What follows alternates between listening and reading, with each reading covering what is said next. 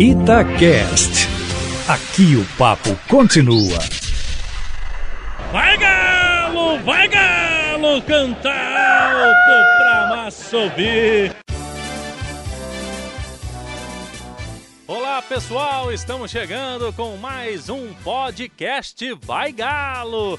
Que saudade, hein? Que você também tá com o galão da massa. Eu tô com muita saudade de gritar após o gol narrado pelo Caixa na Itatiaia. Vai galo, vai galo, canta alto pra massa ouvir.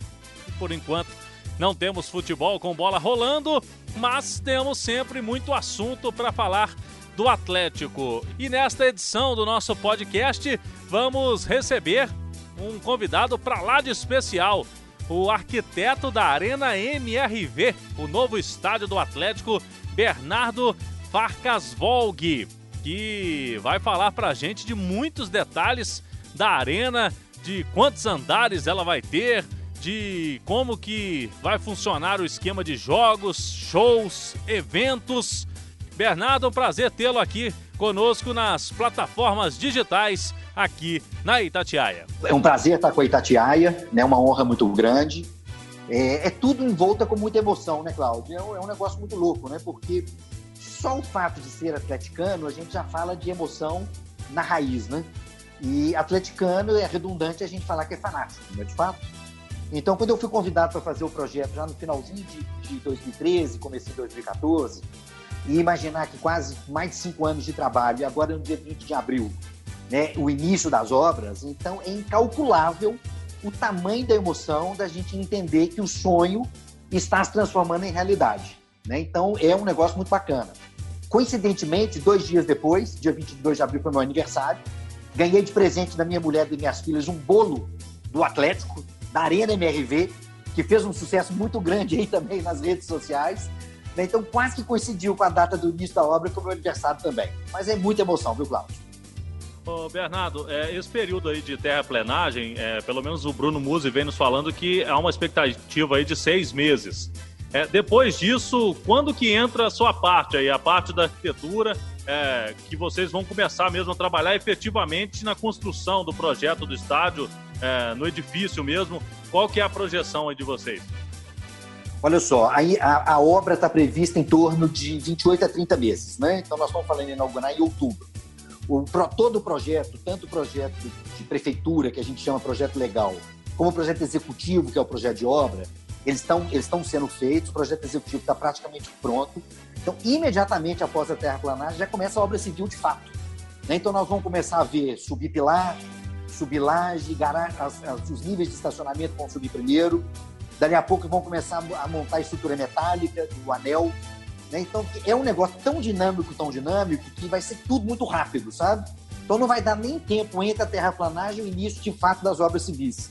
Então, terminou o prazo de 5, 6 meses, a gente vai começar a ver o prédio subir, já de uma vez. É, por que, que a gente já conhece vários estádios no Brasil, por que, que sempre se fala quem está no projeto que a Arena MRV vai ser diferente de todos eles? Olha só, Cláudio, a gente fez um trabalho bacana demais, sabe? A gente, além de visitar todas as arenas do Brasil, da Copa, né, a gente visitou em torno de 20 arenas também na Europa. Então, o que, que foi esse trabalho? O trabalho foi, vão pegar o que tem de bom e vão trazer para o nosso projeto. E vão pegar aquilo que não é bom e, obviamente, vão descartar. E, obviamente, em cima dessas pesquisas, né, em cima dessas visitas, inclusive visitas guiadas, né? Olha que bacana, quantas arenas a gente visitou da seguinte forma: chegamos cinco horas antes de um jogo ou de um evento, participamos desde a hora de credenciamento de funcionário, montagem de espetáculo, etc, etc, jogo e pós-jogo. Isso a gente deve ter feito umas oito ou nove visitas dessa forma, e que dá um aprendizado muito grande. Além disso, a gente propôs algumas coisas que também a gente nunca viu em arena nenhuma. Né? Então, o entendimento que a gente tem é que realmente a gente tem uma arena extremamente moderna, extremamente atual e que vai trazer umas surpresas muito bacanas aí também, é, em termos até do que a gente fala do multiuso, né? para poder trazer receita para o Atlético. Né? Que eu estou falando aí de shows, de eventos corporativos e outras possibilidades de utilização também. É, quando se fala em estádio, o torcedor pensa nos jogos, né? É, em ver o seu time jogando em casa, na casa própria é, que o Atlético vai ter a partir de 2022. Mas jogos só estarão em alguns dias da arena. E a arena precisa ser multiuso, precisa ser utilizada mais vezes. Isso aí vocês pensaram bastante, né? Eu vi uma entrevista recente sua é, chegando a dizer que a ideia é utilizar a arena, quem sabe, quase todos os dias do ano. Olha só, a expectativa é essa. Não faz sentido fazer um equipamento deste tamanho, né? Com o custo que ele tem, para a gente poder julgar aí 38, 40, 42 jogos por ano. Então, ela foi realmente prevista para poder atender uma grande gama de eventos. Então, muita gente pergunta: ah, é só shows? Tem shows, sim. Eu posso fazer shows, por exemplo, para 60, 70 mil pessoas. Mas quando você entra numa agenda internacional de shows desse porte, você vai fazer 4, 5 por ano. Então, a gente preparou a arena para o seguinte: eu quero fazer um show para 30 mil pessoas, eu faço. Quero fazer para 10 mil pessoas, eu faço também. Eu quero fazer para 5 mil pessoas, eu também faço mas sempre pensando de não, não ter, por exemplo, um show com espaço vazio. Então você tem a forma de virar o palco ao contrário, de trabalhar um espaço, por exemplo, no terceiro pavimento, um espaço com um pé direito muito alto, para poder fazer um show, um evento menor. O que a gente não está propondo é show em esplanada, em função de barulho, para poder não prejudicar né, os nossos vizinhos. Pensando também em utilização que não seja só a questão de renda para o Atlético, se a gente for pensar a nossa esplanada, a gente está falando de 39 mil metros quadrados. Né? A gente está. É grande, 34 mil metros quadrados, desculpe, são 19 mil de esplanada né? e mais 15 mil do anel né, que contorna a arena. É, isso, toda a nossa proposta desde o início do projeto foi propor isso, sem muro, sem cerca, sem grade. A ideia é que essa esplanada vai virar uma praça para a comunidade poder usar. Então a gente está propondo, por exemplo, ah, vamos fazer um desenho para poder fazer um Cooper, né, para poder andar de bicicleta. Quem sabe num final de semana a gente pode fazer, né, montar, por exemplo, arquibancada móvel, fazer um, um, um festival esportivo, né, com outros tipos de atividades. Então a ideia é que se utilize durante o dia a dia para a comunidade como uma área de lazer né, da cidade, obviamente apropriando o espaço privado com uso público, mas também que a arena esteja equipada para poder trazer receita para o Atlético. Então falei em shows, estou falando também, por exemplo, eventos corporativos quero fazer um congresso. A gente tem quatro lounges. Eu consigo colocar num lounge desse, por exemplo, 2.500, 3.000 pessoas. Então, eu consigo fazer um eventozinho corporativo, né, pensando numa possibilidade, por exemplo, um, um, um, uma espécie de um congresso. Consigo fazer na área dos malls, ou mesmo na área toda do piso VIP, né, distribuindo em cima disso. Consigo fazer uma feira, por exemplo. Eu pego o quinto andar, que é a nossa arquibancada interior, eu tenho uma área de frente aos bares, até chegar na arquibancada, muito larga, que eu consigo, por exemplo, fazer módulos, por exemplo, para feira. Eu consigo fazer festa de aniversário, casamento.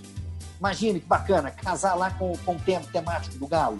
Aniversário para menino com, a tema, com o tema do galo. Então, o que, que a gente propôs de fato foi uma grande gama de possibilidades em termos, vamos dizer, de projeto de arquitetura e de utilização. Obviamente, a gente teve uma consultoria muito bacana, de uma empresa que foi contratada, que é super especialista em eventos, para que a gente pudesse ter esse entendimento e trazer isso para o projeto de arquitetura. E amanhã a gente tem uma arena que realmente vai trazer muita receita para o Galo. É, o Atlético já teve alguns problemas, Bernardo. Por exemplo, esse ano mesmo o Atlético tinha a ideia de jogar algum jogo no Mineirão e não pôde porque tinha um show muito próximo lá no Carnaval. E o Atlético teve que jogar um jogo da Sul-Americana no Independência pela inviabilidade do tempo de montagem do show. É, me parece que na Arena MRV essa situação vai ser diferente, né? Vocês já pensaram aí numa situação de montagem de palcos em, em grandes eventos que vão utilizar o gramado de uma forma mais rápida. Olha só, é, é bacana o que você está falando, Cláudio, porque é uma das coisas, por exemplo, quando eu comentei há pouco, que a nossa arena tem alguns diferenciais que eu nunca vi em arena nenhuma, esse é um dos pontos. Eu consigo entrar com, uma, com um caminhão vindo da rua, esse caminhão entra em linha reta. A gente tem quatro bocas nas laterais, que a gente colocou essas bocas com 10 metros de largura e com uma altura bem grande para o caminhão poder entrar com conforto.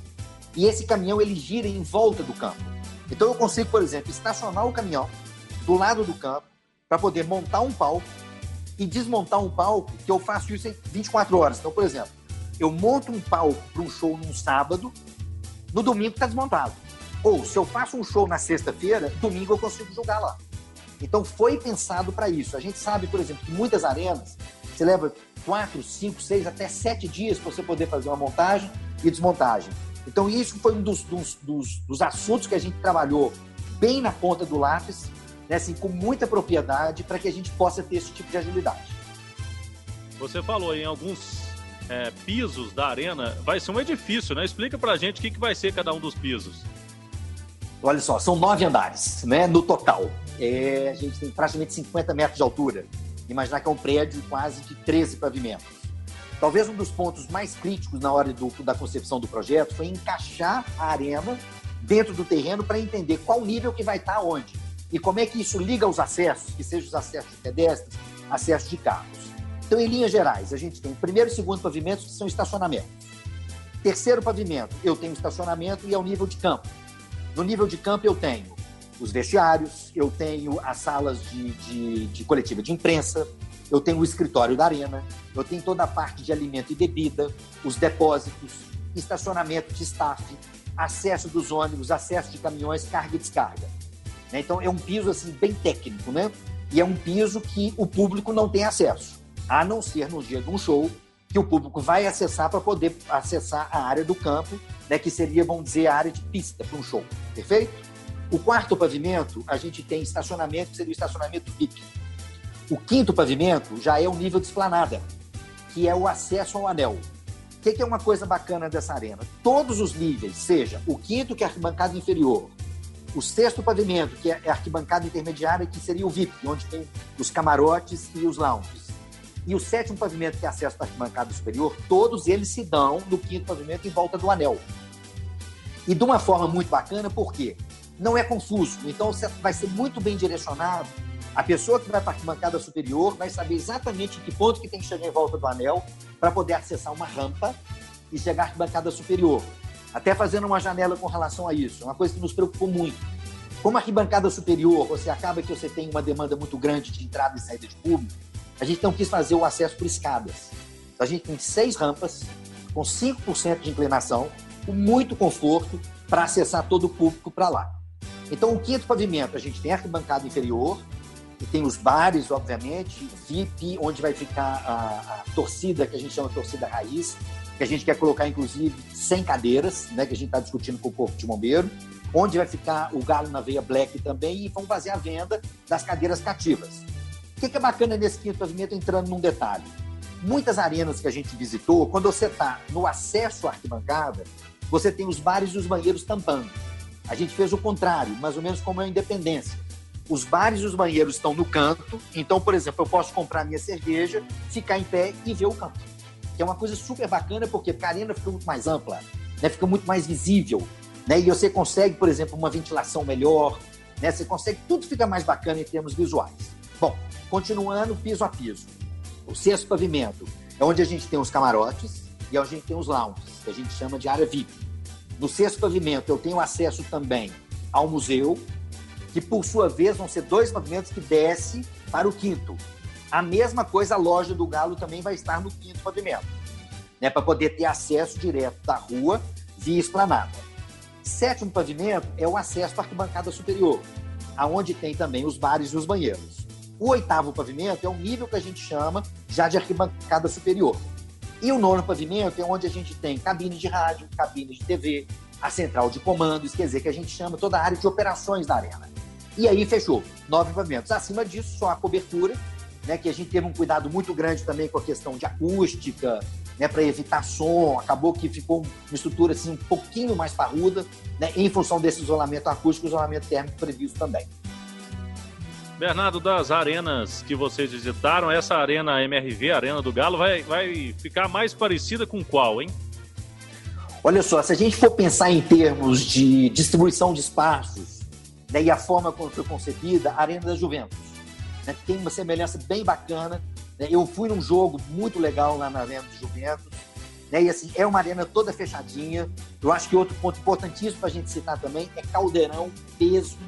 Né? A Juventus é toda fechada, a nossa arena também, a Arena MRV, toda fechada.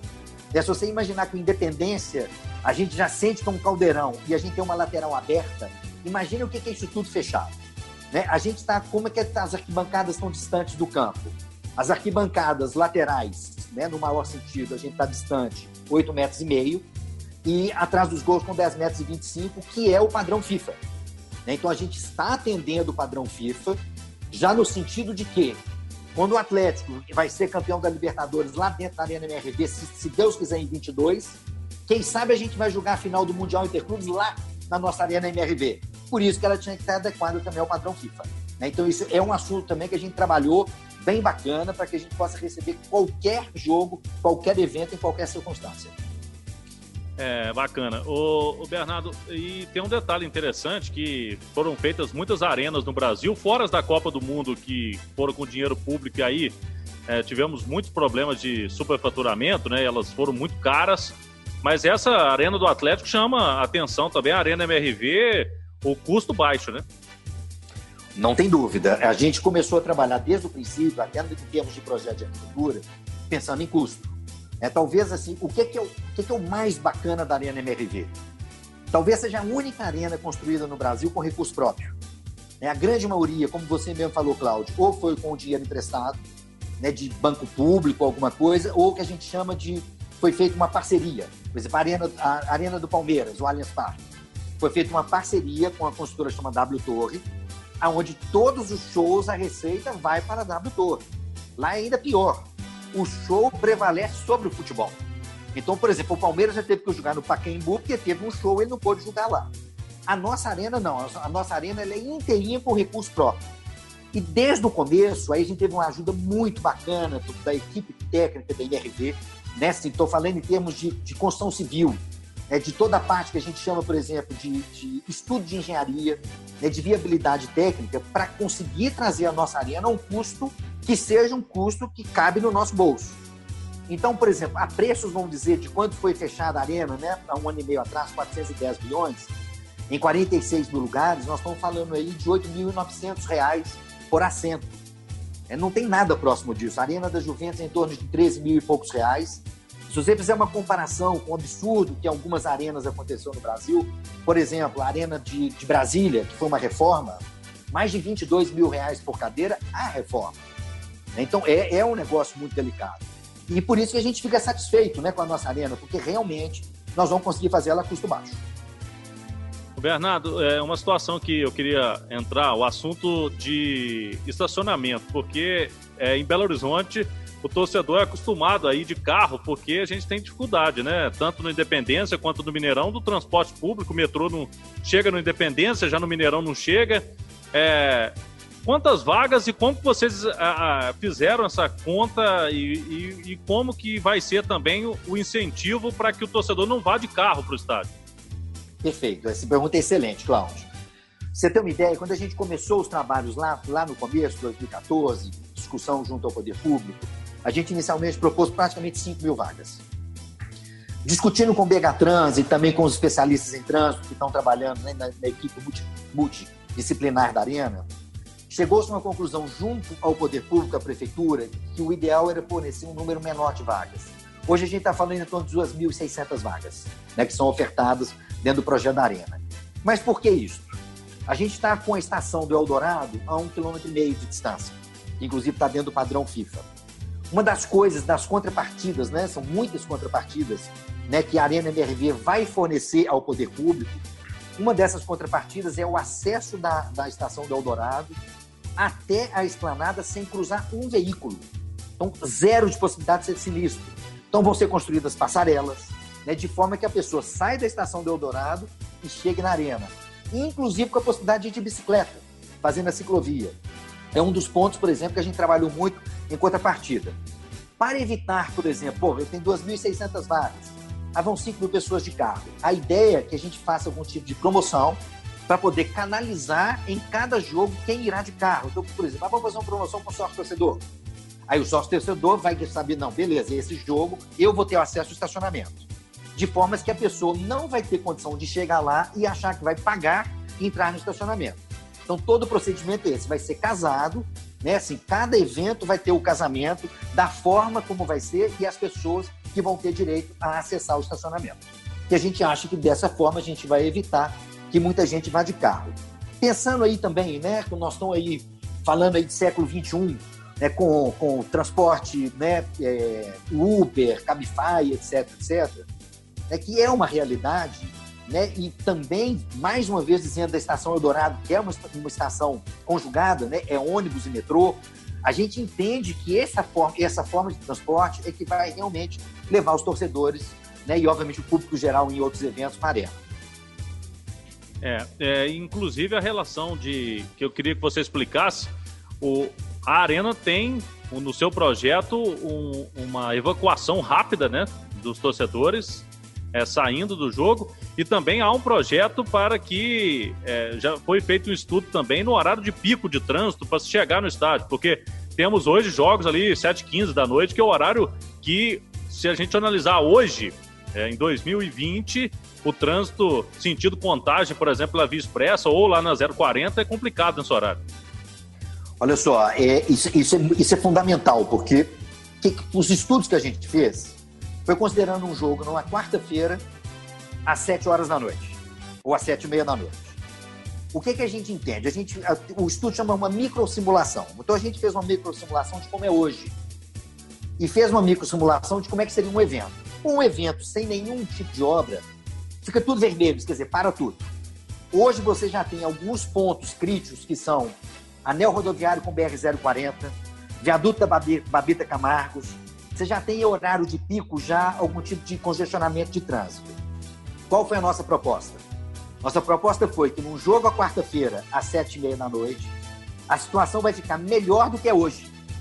Por isso que dentro das contrapartidas que foram negociadas né, no licenciamento né, urbanístico ambiental da Arena, junto ao poder público, chegou num nível de contrapartida tão alto. Então, nós estamos falando de duplicação do Habita Camargos, de fazer mais uma pista na, na Via Expressa, de fazer o trevo do Via Expressa com o anel rodoviário, aumentar o trevo do anel rodoviário com a BR-040. Nós estamos falando aí de obras de quase 80 bilhões de reais.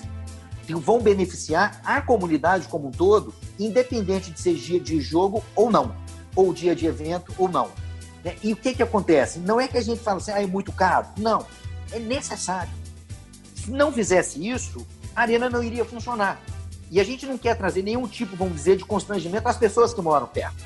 Pelo contrário, a gente tem que trazer benefícios com um projeto desse porte. Então, todos os estudos foram feitos nesse sentido, e essa contrapartida foi alta desse, nesse valor, exatamente para poder proporcionar esse conforto todo. Então, veja bem, não é que a prefeitura exigiu, é porque é necessário. E é necessário para o funcionamento da arena. E isso nós todos temos consciência disso. Né? Então, na realidade, não é um custo, é um investimento e um investimento que todo mundo vai ganhar. É, o, sobre a evacuação do estádio, vocês têm, vocês têm um estudo aí, um estudo aí de, de minutos, né? Oito minutos. Né? Isso é fundamental. Isso a gente tem um, tem um software Mass Motion, que ele é, ele é fantástico. O, por que que trouxe, né? O que que nos traz essa segurança dentro de um sinistro de evacuar em oito minutos? Eu comentei que o quinto andar é o acesso para a arquibancada inferior. E que deste mesmo lugar eu vou acessar o sexto pavimento e o sétimo pavimento, a arquibancada média e arquibancada superior. Porém, eu tenho acesso direto para a rua no sexto pavimento e também tenho acesso direto para a rua no sétimo pavimento. No sexto pavimento para a rua Valfrido Mendes e no sétimo pavimento para a rua Margarida Assis, que é atrás. Né? A gente, atrás que eu falo, ao contrário da Via Expressa. Então, quando você coloca acessos em nível, você consegue fazer uma evacuação muito rápida e comentei há pouco que a arquibancada superior é toda acessada por rampas o que dá também uma velocidade muito maior para acessar. Isso nos deixa muito tranquilo. Obviamente, a gente sabe que não vai ter nenhum sinistro, mas caso haja, é que não vai ter nenhum tipo de risco para alguém se machucar ou alguma coisa do tipo. Então, está previsto a evacuação 100% da arena em oito minutos. Bernardo, a gente tem alguns jogos é, de times é, de fora de, de BH, por exemplo, que tem grandes torcidas, né? Tem Flamengo, Corinthians, o próprio Galo contra o Cruzeiro, um clássico que o Cruzeiro vai ser visitante. A gente vai ter aí uma movimentação maior. É, a torcida visitante tem um acesso. Como que vai ser essa questão? Como que é o acesso da torcida visitante? Está tudo pensado? Tudo pensado. Isso foi um trabalho que a gente fez a quatro mãos. O Ministério Público nos ajudou, Corpo de Bombeiros, Polícia Militar, Tropa de Choque. A gente teve várias reuniões para poder resolver, trabalhar sobre esse assunto. E como é que ficou definido? Toda a torcida adversária, principalmente em dias de clássicos, né? Cruzeiro, Flamengo, etc, etc, ela acessa por trás da arena. Quando eu falo por trás, não quer dizer que eu tô, não é preconceito, né? É assim, é o contrário da Via Expressa, pela rua Margarida Assis. Então, bilheteria e acesso por trás. Então, quem chegar, por exemplo, de transporte público da torcida adversária, vai vir pela BR-040. Então, foi feito todo um estudo, inclusive, de logística de trânsito, obviamente com a Polícia Militar nos ajudando, aonde essa torcida adversária chega pela BR-040 e a torcida do Atlético chega ou pela Via Expressa, vindo pela Babeta Camargos, ou mesmo anel rodoviário, mas acessando essencialmente pela Via Expressa e pelas ruas que circundam, quase formando, por exemplo, um U, né? e a torcida adversária toda por trás. Aí entra a Rua de Fogo. A Rua de Fogo ela está na Rua Valfrido Mendes, também chegando assim mais próximo da Via Expressa, aonde a gente vai fazer um isolamento em torno de 200 metros tanto na, Valfrido Mendes como na Rua Cristina. Também a mesma coisa para evitar qualquer tipo de conflito e, obviamente, alguns tipos de sinistro entre torcidas. Muito pensado, muito casado. E aí a gente tem realmente que aplaudir a Polícia Militar de Minas Gerais, o Corpo de Bombeiros de Minas Gerais, o Ministério Público, que foi um trabalho feito realmente a várias mãos. E isso nos dá uma tranquilidade muito grande, porque amanhã, num dia de, de grande evento, a gente sabe que a gente não vai ter surpresas negativas. Bernardo, como arquiteto já com experiência, é, você que está participando do projeto, o que, que vai representar você como arquiteto para Belo Horizonte esse, esse novo empreendimento que é a Arena MRV? Ô, Cláudio, se você for pensar, eu acredito que nos últimos, nos últimos 30 anos Belo Horizonte não teve uma obra desse porte. Né? Eu estou falando em 180 mil metros quadrados de área construída, é, num terreno de 130 mil metros quadrados, só para a gente fazer uma relação. Um quarteirão urbano em Belo Horizonte, ele tem entre 10 e 12 mil metros. Então, estou falando de mais de 10 quarteirões, né, só para a gente entender o que é, que é a área. A gente está vendo muita imagem aí nas redes sociais da terraplanagem. Né, você vê o caminhão pequenininho, perto do tamanho do terreno, que é uma coisa realmente impressionante. Então, em termos, por exemplo, de, de nível de mão de obra, Vamos chegar no pico aí a mais de 700 pessoas trabalhando na obra. Isso gera divisas para o município de Belo Horizonte. Isso é uma coisa importantíssima, principalmente agora em tempos pós-Covid, que é realmente conseguir trazer emprego para as pessoas e também no funcionamento da arena, né, que vai empregar muita gente. Então, assim, é uma obra que ela tem um peso muito grande pelos, pela sua dimensão, mas principalmente pela sua utilidade, né? BH, em termos geográficos, o que, que é bacana? Nós estamos uma hora do Rio, uma hora de Brasília, uma hora de São Paulo de voo. Né? Geograficamente, a gente, poxa, a gente está do lado de Inhotim, tem Ouro Preto. Né? Então, a gente tem uma posição muito legal no, no que a gente fala em turismo de negócios. E a gente não tem um equipamento desse em Belo Horizonte. A gente tem o Expo Minas, mas o Expo Minas é só feira. Né? A gente não tem convenções. Então, a Arena MRV, ela está preparada para isso também. Para poder trazer esse tipo de evento para Belo Horizonte e, obviamente, trazer divisas para Belo Horizonte também. Então, isso vai movimentar o quê? Vai movimentar todo o trade turístico, né? o trade de turismo de negócios. Né? Então, assim, quando a gente fala isso, gente, eu fico até muito feliz, porque, porque não é simplesmente uma arena para jogos de futebol. É um equipamento para representar muito a BH. Algum ponto aí que a gente não perguntou e que você acha interessante, é, Bernardo, de se ressaltar nessa, nesse nosso bate-papo aqui para o torcedor atleticano e para quem está interessado em saber mais da Arena MRV? Olha só, eu acho que o ponto mais importante, é, essa é minha visão, obviamente, é que quem não tiver casa própria amanhã vai estar tá fora do, do jogo. Né? O entendimento que eu tenho que no futuro, talvez os campeonatos tradicionais, talvez não existirão mais. Eu acredito que com essa globalização, Talvez a gente vai ter campeonatos é, entre equipes de vários países. E a gente sabe que quem não tiver casa própria vai estar fora desse jogo. Não tem jeito. A casa própria ela traz receita e mais, ela traz a identidade do time. Ela traz a emoção da gente saber que é a nossa casa. Né? E isso é uma raiz muito forte. E eu entendo que quem não tiver vai estar fora desse jogo. Então, assim, eu estou fazendo, obviamente, um comentário pessoal, com uma opinião pessoal, mas eu acho que ela está ela tá tão envolta em, em, em símbolos né, e possibilidades que aí a gente entende que o que a gente está fazendo é botando o galo os próximos 100, 200 anos, né? E aí que vem o porquê da cara da arena, né? Lá no comecinho do projeto, o que, que me emocionou para poder fazer a arena? Eu sou frequentador de Mineirão, né, todo atleticano vai, vai em campo, vou direto em campo. Então, por exemplo, aquelas faixas que colocavam nas arquibancadas, né, pretas e brancas, e obviamente a nossa camisa listrada, é que induziu. Então muita gente fala, pô, você fez uma coisa tão simples, você repetiu a camisa. Sim, de propósito, porque eu acho que a identidade do Atlético tem que estar tá na cara da arena também, né? E isso que a gente trouxe. Então, assim, às vezes a gente parece, quando você olha a imagem, você sente um negócio que é pequeno, mas o negócio é tão grande, tão grande, a obra é tão grandiosa, Nós estamos falando de 220 metros de comprimento por quase 140 metros de largura, só o anel. Então, estou falando de mais de dois quarteirões de construção por um quarteirão e meio, né, no sentido do que seria o próprio anel. Né? Então, assim, as dimensões são muito grandiosas. Né? E, obviamente, quando eu brinco com isso, eu falo, isso é a cara do Atlético. O Atlético é tão grande, tão grande, que a arena tinha que ser dessa forma também. É, e a gente vê que os times que fizeram esses estádios, você visitou vários, né? Citou a Juventus, aqui no Brasil, Palmeiras fez, o Grêmio. A gente vê que os times também conseguem ter um, uma evolução de resultados, né, Bernardo? Com, com essa casa própria, com a identidade. Aí é que entra o nosso galão da massa, né, né, Cláudio? Porque, veja bem, essa identidade eu sei que muitos times têm, mas o Atlético é diferente, né? Nossa torcida é diferente. Né? Esses dias até o próprio Elias comentou, pô, eu joguei no Flamengo e no Corinthians, mas não, o Atlético é diferente. Né? Nós somos diferentes.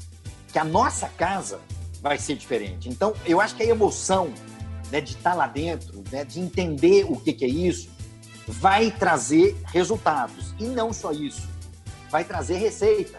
Né? Se você for pegar a média, média de público da Arena Corinthians e do Allianz Parque, desde quando foram inauguradas, é acima de 70%. Né? Por quê? Porque a, a, a gente sente a identidade com a nossa própria casa. Eu, eu assim, projeto com o nosso Galo acima de 80% de média. Né? Projeto mesmo, mesmo com jogos em Campeonato Mineiro. Porque eu acho que a emoção de estar dentro da nossa casa vai ser tão bacana, tão bacana, que vai trazer isso. E, obviamente, público em casa vai trazer resultados. Eu acho que nós vamos ser tão fortes dentro da nossa casa própria, muito mais forte até do que a gente foi no Independência no começo né, da história do Galo com Independência. Né? Se eu tenho essa expectativa muito positiva. Obviamente, aí não só como arquiteto da arena, mas como torcedor apaixonado, né? Tá certo, muito obrigado, muito legal o papo com você aqui, Bernardo, e a gente vai nos comunicando aí também durante o projeto é, para trazer mais novidades aí para o torcedor do Atlético que tá tão ligado aí, tá tão emocionado com essa possibilidade de ter a casa própria que a gente falou aqui durante todo o nosso bate-papo. Muito obrigado mais uma vez. Cláudio, eu que tenho que agradecer, agradecer Itatiaia, né? Assim, eu sou daquele que vai para o campo, mas estou com ouvindo Itatiaia, não tem jeito, né? Porque nós temos que ouvir a nossa turma gritar né, o galão da massa. Né? E eu, como torcedor apaixonado, toda vez que eu faço uma entrevista, eu termino da seguinte forma: Galo! Muito obrigado, Claudio. Bom demais. Valeu, foi um prazer participar. Tá aí o arquiteto da Arena MRV. Muito obrigado, Bernardo Farcas Volg, que falou bastante aí sobre assuntos envolvendo o novo estádio do Atlético, a Arena MRV. E você já sabe, as obras começaram. Período de terraplenagem, que vai até o segundo semestre, mais até o fim do ano. Depois já entra aí o Bernardo e toda a sua equipe com a parte de arquitetura do novo estádio. E você pode comemorar. Você que é torcedor atleticano, você pode seguir o arroba ArenaMRV no Twitter, no Instagram e acompanhar cada lance da construção e da emoção. O podcast Vai Galo é patrocínio da Arena MRV, feita de paixão. Eu te espero no próximo podcast Vai Galo com muito mais assunto importante para você, torcedor alvinegro, torcedor do Galão da Massa. Valeu, galera. Até a próxima. Vai Galo, vai Galo, canta alto pra massa ouvir. Itacast. Aqui o papo continua.